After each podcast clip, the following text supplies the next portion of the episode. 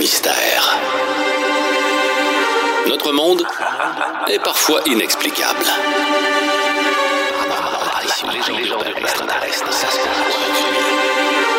Mystère Brown. Je vous souhaite la bienvenue dans le Mystère Brown. Je m'appelle David Brown. On a une grosse émission pour vous cette semaine. On va euh, jaser à Jean Seb. Un gars qui a eu affaire avec des fantômes et des esprits quand il était ado. Notre expert du paranormal, le mentaliste Stéphane Terrien, va nous donner sa théorie sur les monstres marins. On en connaît des monstres marins. Le monstre de, Logo, de Logopogo, le monstre du lac Champlain. Ici, en Estrie, c'est le Memphray Magog. Hein? Tout le monde connaît Memphray. Eh bien, Stéphane aura sa théorie à propos de ces fameux monstres. Et dans le road trip cette semaine, ça va donner des frissons. Je vous invite dans un ancien asile celui de Sainte-Clotilde de Horton. Bienvenue dans le Mystère Brown. Pour animer un podcast sur le paranormal, je pense que ça prend un peu de vécu, des anecdotes personnelles. Et moi, dans ma vie, je pense avoir vécu des phénomènes qu'on pourrait qualifier d'étranges. Moi, je me considère quand même comme quelqu'un de sceptique, mais je pense que cette histoire-là va vous intéresser. Je dois avoir 17 ou 18 ans, je suis avec des amis, on est autour d'un feu, dans le bois, dans le coin de Rawdon, et la soirée achève. Oui, il y a quelques consommations qui se sont bues pendant le, le feu de camp, peut-être fait une overdose de guimauve. Mais ce qu'on a vu, je suis pas le seul à l'avoir vu, là, on est plusieurs à l'avoir vu, on regarde dans le ciel, et c'est un ciel étoilé, une nuit claire.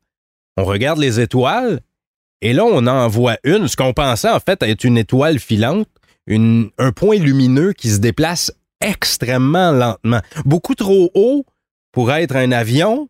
Là, on se dit c'est peut-être un satellite. Fait qu'on se dit waouh, on voit un satellite, ça donne une idée à quel point on voit haut, puis c'est incroyable la vision, puis on voit la Voie lactée, c'est magnifique. Et là, on regarde ce point lumineux frapper, s'arrêter net là, frapper quelque chose dans le ciel et se diviser en dizaines de points lumineux toujours qui partent dans des directions opposées.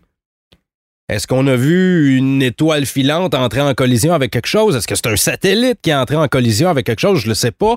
Mais reste que le phénomène qu'on a tous aperçu dans le ciel était magnifique. Et je suis pas le seul à avoir vu des ovnis. Si on pense aux derniers mois, à ce qu'on a vécu pendant la pandémie, on avait plus de temps pour être à la maison puis euh, faire ça, regarder le ciel. Ben, selon une nouvelle étude, on indique que les Canadiens ont vu plus d'objets volants non identifiés, donc des ovnis dans le ciel pendant la pandémie, qu'avant. On a 46% plus de gens qui ont fait des signalements au Canada au cours des derniers mois. C'est 1243 signalements qui ont été effectués. Moi, à l'époque où j'ai vu ça, j'ai pas fait de signalement. En auriez-vous fait un? Peut-être. On a plus de technologie aujourd'hui pour le faire. Est-ce que vous avez déjà vu quelque chose comme ça? N'hésitez pas à nous le dire et n'hésitez pas à nous partager vos anecdotes dans le Mystère Brown. Il y a toujours quelque chose d'inexplicable. C'est du gros gibier, du très gros gibier. On est sur un filon de première. Mystère Brown. Il existe rien de mieux pour alimenter les mythes concernant le paranormal que des bonnes histoires de légendes urbaines. Et le meilleur endroit pour en retrouver, ben, c'est souvent au cinéma. On aime ça, voir des films d'horreur. On aime qu'il arrive des atrocités à des personnages parce qu'on sait que ça se passe juste sur l'écran, que c'est pas réel. Mais quand on pense à des films comme L'Exorciste, sorti en 1973, ça devient un peu plus inquiétant quand on sait que c'est basé sur une histoire vraie. C'est basé sur une histoire qui se serait produite euh, autour des années 40, une jeune fille qui aurait été possédée par un démon et on avait fait appel à un prêtre pour l'exorciser. C'est terrible de savoir que ça s'est passé dans la réalité puis que cette fille-là, cette jeune fille-là à l'époque, avait subi un grave traumatisme. Mais l'histoire s'arrête pas là, ça va encore plus loin. Quand on a sorti en 1973 la bande-annonce pour le film dans les cinémas, en la voyant, il y a des gens qui auraient été victimes de malaise. Les autorités ont demandé le retrait de la bande-annonce des cinémas. Et ce qui est encore plus spécial quand on parle du film L'Exorciste, c'est que plusieurs des membres de l'équipe de tournage et des acteurs étaient convaincus que le lieu de tournage était hanté. Pendant qu'on filmait des scènes, il y a un incendie qui a éclaté. On a dû reconstruire des décors. Plusieurs personnes amenaient même un prêtre pendant le tournage pour bénir les lieux. Et à la fin de la production du film L'Exorciste, il y a neuf personnes dans l'entourage du film qui sont décédés dans des circonstances mystérieuses. Avouez que c'est étrange. Vos histoires étranges et mystérieuses. Mystère Brown. Euh, le soir, ben dans le fond, euh, il était comme 10h, 11h. OK? Puis euh, j'étais en bas dans ma chambre. Puis euh, mon père avait tendance à venir regarder, voir quand j'étais petit, si euh, on était vraiment couché. Puis euh, un soir, c'est ça, j'ai entendu comme le plancher en bas craquer. Puis je l'ai vu passer vite vite dans le pont. Au loin, là, je dis, ah, j'ai dit, c'est pas, je t'ai vu. Là, il répondait pas trop. OK? Fait que là, je continuais. Je dis, hey, père, je t'ai vu. Ben oui. Là, j'entendais, il y avait comme quelque chose qui marchait, on dirait en bas, là. Là, je dis, ben voyons, je suis. Puis là, hey, père, là, c'est plus drôle, là, je commence à avoir peur. Puis à un moment donné, je me suis fâché, puis j'ai crié, euh, j'ai crié fort, puis, puis j'ai juste entendu en haut me répondre, quoi? Fait qu'il y avait personne finalement en bas. Mais toi, tu voyais quelqu'un se présenter. J'étais passé euh, dans ma, dans ma chambre. Ben voyons donc, t'avais quel âge? J'avais euh, 14 ans. T'avais 14 ans, puis est-ce que tu vivais beaucoup d'émotions? T'as-tu eu une grosse crise d'adolescence, toi? Euh, non, pas vraiment. Parce que des fois, il y en a qui disent que les émotions peuvent causer certains phénomènes. Mais est-ce que- qu'est-ce que tu voyais exactement? Tu voyais que- quelque chose passer? Quelqu'un? Ouais, c'est ça. J'ai vraiment vu comme euh, si quelqu'un, genre, avait passé vite vite. Puis dépêché pour pas que je, je le voie, genre, ou... C'est ça, ça, j'ai... Ben, tu sais, je sais pas trop, euh, c'est peut-être juste dans ma tête, mais ça, c'était une des affaires que j'ai vécues qui m'a marqué. Puis, puis ton père a jamais, euh, a jamais vu ça. T'es la seule personne qui a vu ça dans la maison. Ouais, c'est ça, euh, c'est ça, mais euh, moi, depuis que je suis jeune, ça a l'air, ça, ma mère, elle me contait, moi, ça, j'envoyais des affaires, là, pas mal, fait que je Est-ce- suis petit, fait que je est-ce- sais pas si... Est-ce qu'il y a quelqu'un peut-être dans ta famille qui t'a déjà dit que tu avais un certain don? Euh, pas nécessairement, là.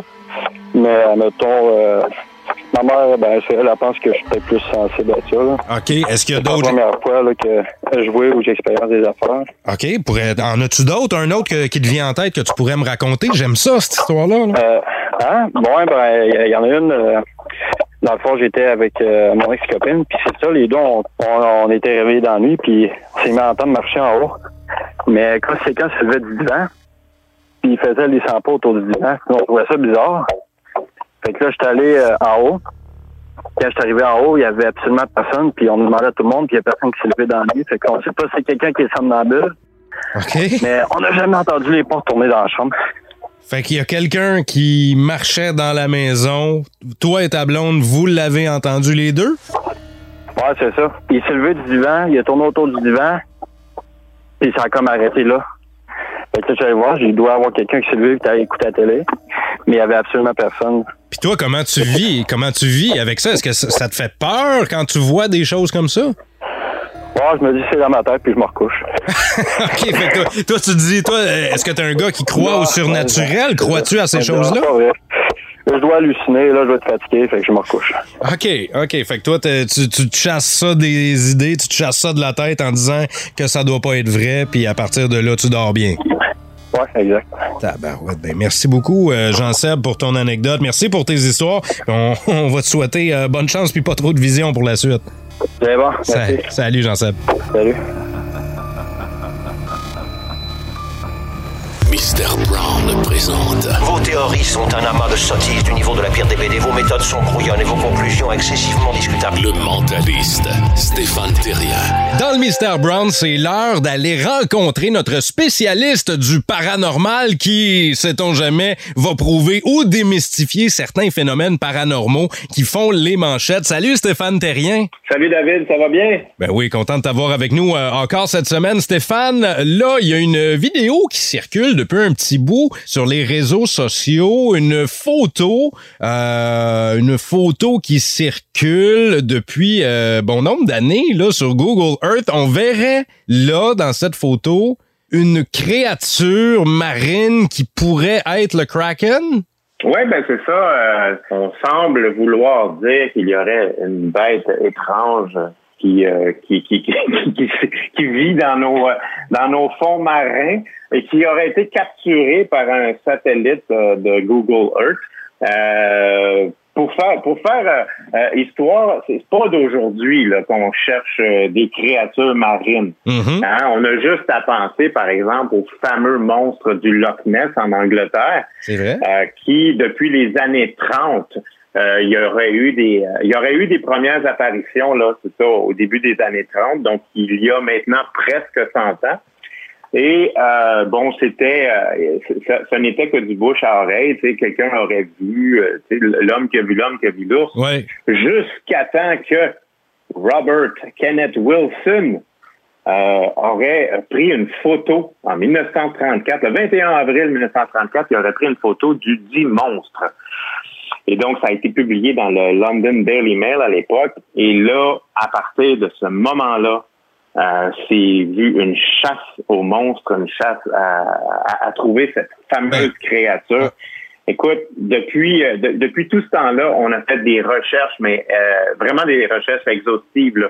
On parle de, de bateaux qui ont qui ont vraiment là fait euh, le, de long en large le lac avec des sonores pour essayer de, de capter s'il n'y avait pas une, une créature, des plongeurs. Euh, il y a eu bon euh, et à part cette fameuse photo-là, euh, il n'y a rien, il y aura eu aucune autre photo digne de ce nom euh, après Et, ça. et que ce soit, Euh, et il que y ce soit, des gens qui auraient peut-être vu quelque chose, mais là, ça reste anecdotique. et que ce soit Euh, il- pour le Loch Ness ou encore pour euh, ici le monstre du Memphray Magog. On l'a Memphray euh, un peu dans l'Ouest canadien. Absolument, j'a- j'a- j'arrivais justement à, à- à ça. Donc, le, le- le monstre euh, Memphray Magog, ou il y a le monstre aussi au lac Champlain. C'est vrai? Euh, le Foéné Gamouk, si je me trompe pas. Mhm. Mais euh, ce qu'on pense, euh, qu'est-ce que ce serait probablement au lac Champlain comme euh, au lac Memphis-Magog, euh, on pense que ce serait un, un esturgeon. Parce qu'ils ont trouvé dans le lac Washington, ils ont trouvé un esturgeon de 3,3 mètres de long.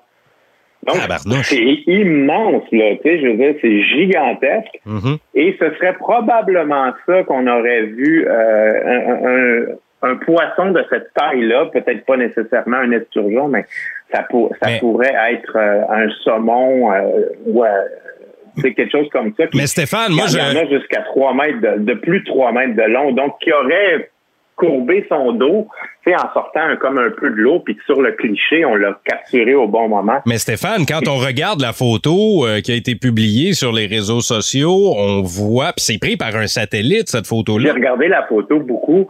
Écoute, ça peut être, ça peut être pas mal n'importe quoi. Il n'y a rien, absolument rien dans cette photo-là qui nous dit que c'est un monstre marin. J'ai plus l'impression que c'est un pareidolie, c'est-à-dire euh, une, euh, une illusion d'optique. Quand notre cerveau, depuis qu'on est né, notre cerveau est, est fait pour reconnaître des formes, reconnaître des visages. Notre première, les premiers visages qu'on qu'on connaît, c'est les visages de nos parents.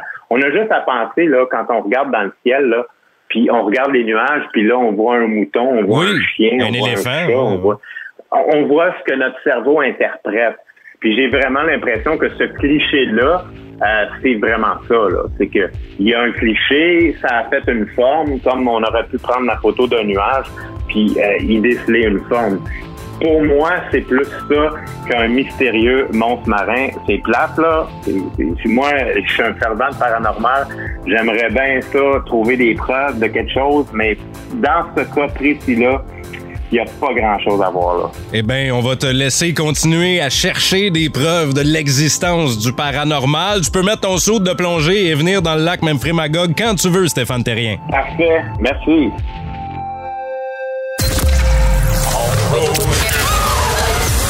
Le road trip.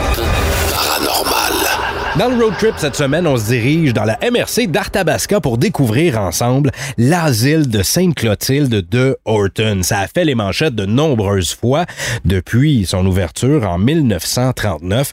Là, depuis une vingtaine d'années, c'est abandonné, c'est désaffecté, il n'y a plus personne qui va là, sauf des gens intéressés par les phénomènes paranormaux. L'histoire du bâtiment remonte, je l'ai dit, à 1939. Des, missionnaires du Sacré-Cœur ont pris possession de terres qui avaient été laissées à l'abandon par des fermiers pour y construire un- une institution où on allait traiter les gens souffrant de troubles mentaux. À l'époque, on appelait ça un asile.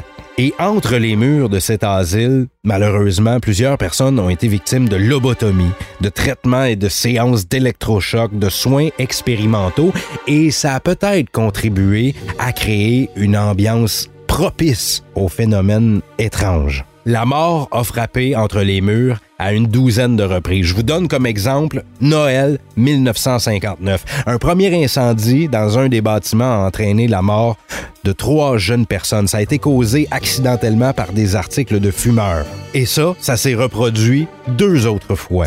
Il y a certains visiteurs qui auraient même été témoins d'incarnations, d'esprits, d'apparitions, de fantômes errants sur les lieux. Le dernier événement à avoir eu lieu à l'asile de Sainte-Clotilde de Horton, c'est en 2014, quand 2500 morts vivants se sont réunis sur place pour célébrer la peur dans un party qui a été tenu pour célébrer l'Halloween. Le propriétaire actuel de l'asile de Sainte-Clotilde et la municipalité seraient dans un bras de fer en ce moment. La municipalité considère que le bâtiment est nuisible pour la région, mais M. Tivierge, lui, considère que c'est un site historique et récréo-touristique qui devrait être publicisé.